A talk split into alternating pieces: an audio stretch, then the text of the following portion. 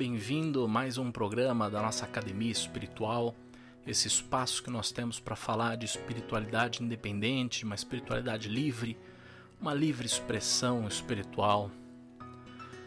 Hoje, no dia de hoje, nessas nossas reflexões, que nem sempre são fáceis de fazer, mas muito prazerosas e muito úteis, eu quero falar justamente da liberdade, assim como nós falamos da livre expressão, da livre espiritualidade, nessa né, coisa bacana e gostosa de se fazer.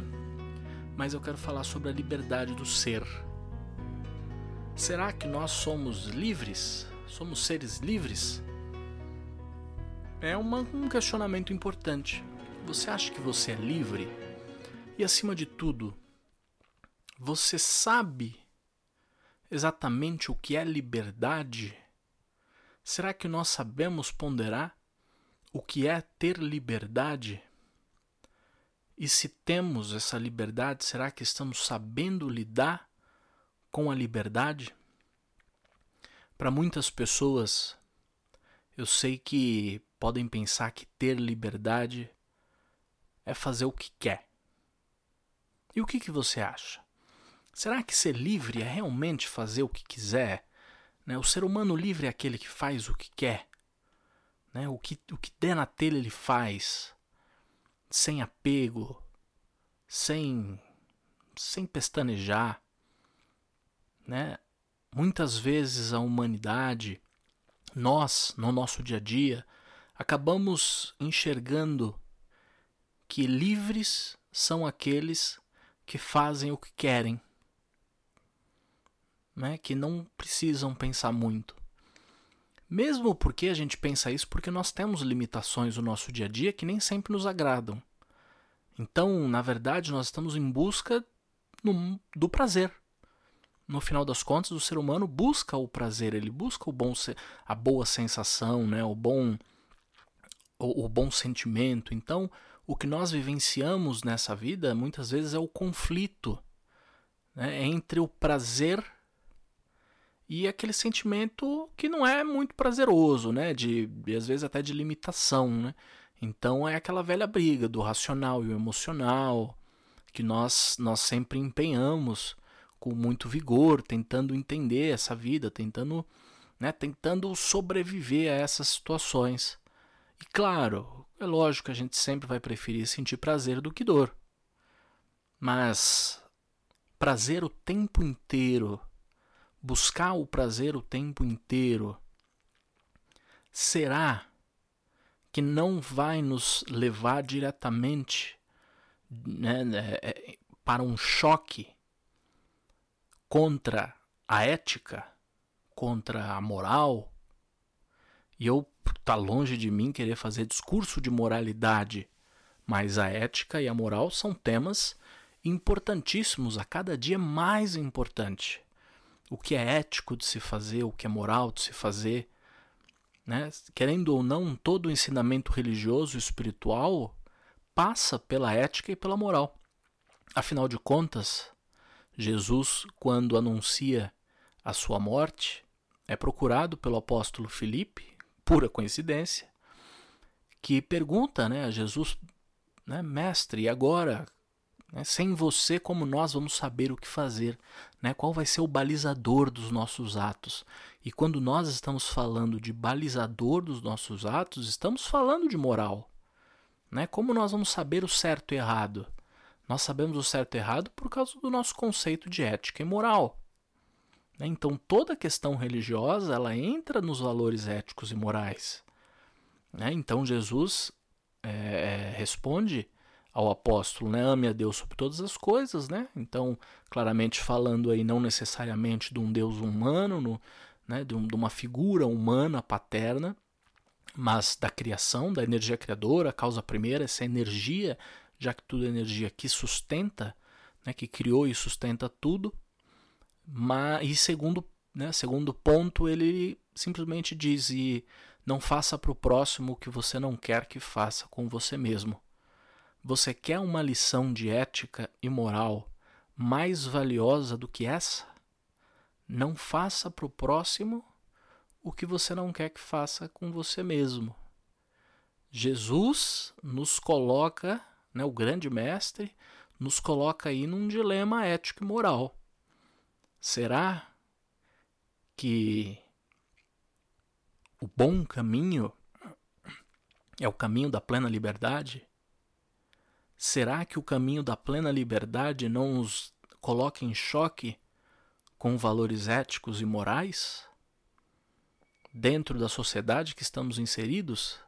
Será que o ato da minha liberdade não vai ultrapassar as margens da liberdade do outro? Ou do espaço ético do outro, do espaço moral do outro? São questões que nós temos que abordar.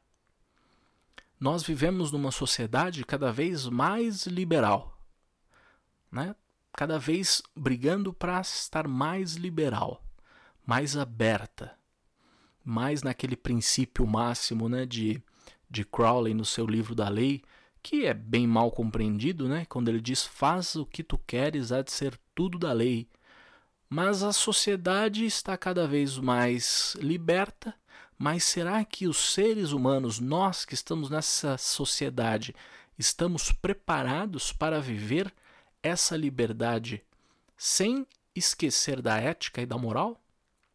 Será que não estamos virando sociedades amorais, né? sem moral? sem ética, que são valores importantes.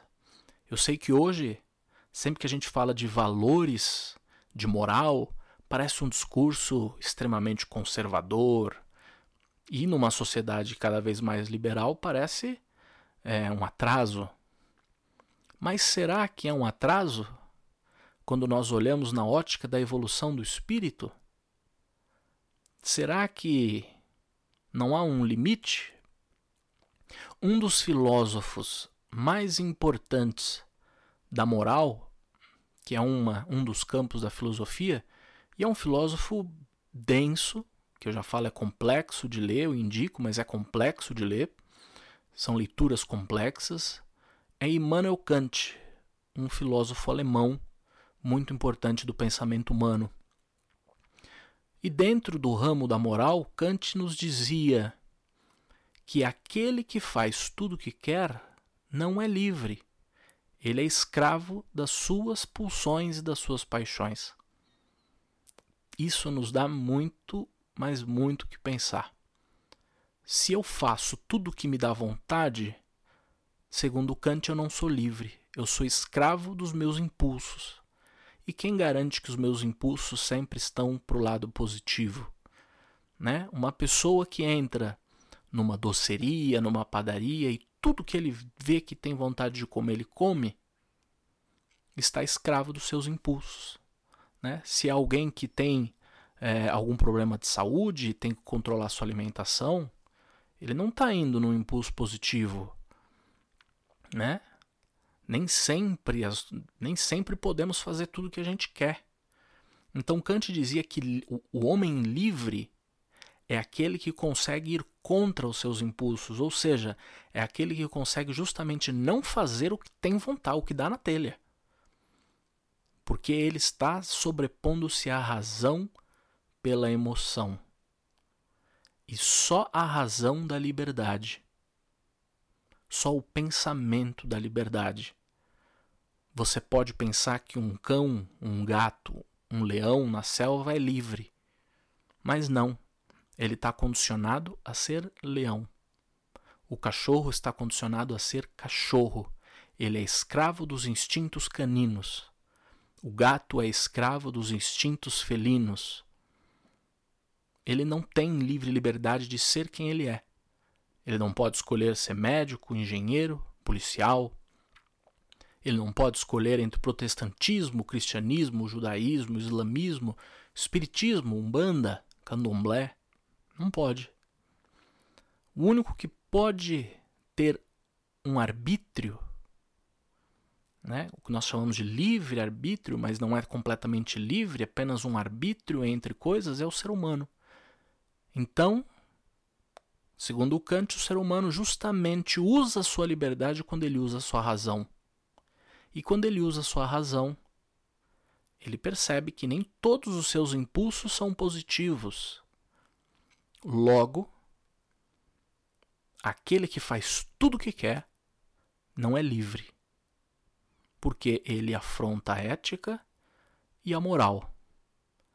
Voltando a Jesus, ele não faz necessariamente para o outro o que ele quer que faça consigo mesmo, porque ele vive num mundo do ego, um mundo egoísta, onde só os seus impulsos valem, onde só os seus impulsos fazem sentido. Você já pensou num mundo de 7 bilhões de seres humanos? Se todos os seres fizessem exatamente o que dá na telha, o que eles pensam em fazer? O caos que seria? Aqueles que julgam as religiões de matriz africana ruim teriam plena liberdade de entrar e quebrar tudo. Os dirigentes que querem brigar teriam plena liberdade de sair açoitando todo mundo que tentasse invadir ia ser um caos, uma pandemia. Né? Estamos vivendo aqui uma pandemia, mas seria uma pandemia de raiva, de ódio. Isso não daria certo. Logo, o ser humano não tem evolução suficiente para lidar com, as, com a liberdade, com uma plena liberdade, mantendo a sua ética, a sua moral. Então eu volto para o questionamento inicial. Será que estamos vivendo uma época de liberdade moral ou uma época de liberdade sem moral? Será que a nossa sociedade não está perdendo seus valores, seus valores éticos, seus valores morais, exagerando ao extremismo da liberdade que na verdade não te deixa livre, mas escravo de si mesmo, como Jesus e Kant apontaram? É uma reflexão e um debate religioso. É um debate teológico, acima de tudo. Porque devemos pensar, como sociedade, no próximo. Que a nossa vontade ela seja soberana dentro de nós, mas que ela respeite o limite de ferir o espaço do outro, de não obrigar que as nossas convicções sejam engolidas pelo outro. Isso é a máxima quando se entra o respeito. O respeito de não ferir o outro, a crença do outro, a verdade do outro, preservando a minha verdade e a minha crença vivas em mim, sem precisar fazer guerra. Talvez seja disso que a humanidade precise um pouco. Nem sempre o que parece bom é bom. Nem sempre o que parece ruim é ruim. Mas precisamos apelar sempre para nossa razão. Avalie os seus atos. Comece a perceber se você realmente está agindo para a liberdade ou se você está sendo escravo de si mesmo. Essa é a reflexão que eu faço hoje. Se você quiser falar mais sobre isso, você pode me mandar um e-mail no contato penazul.com.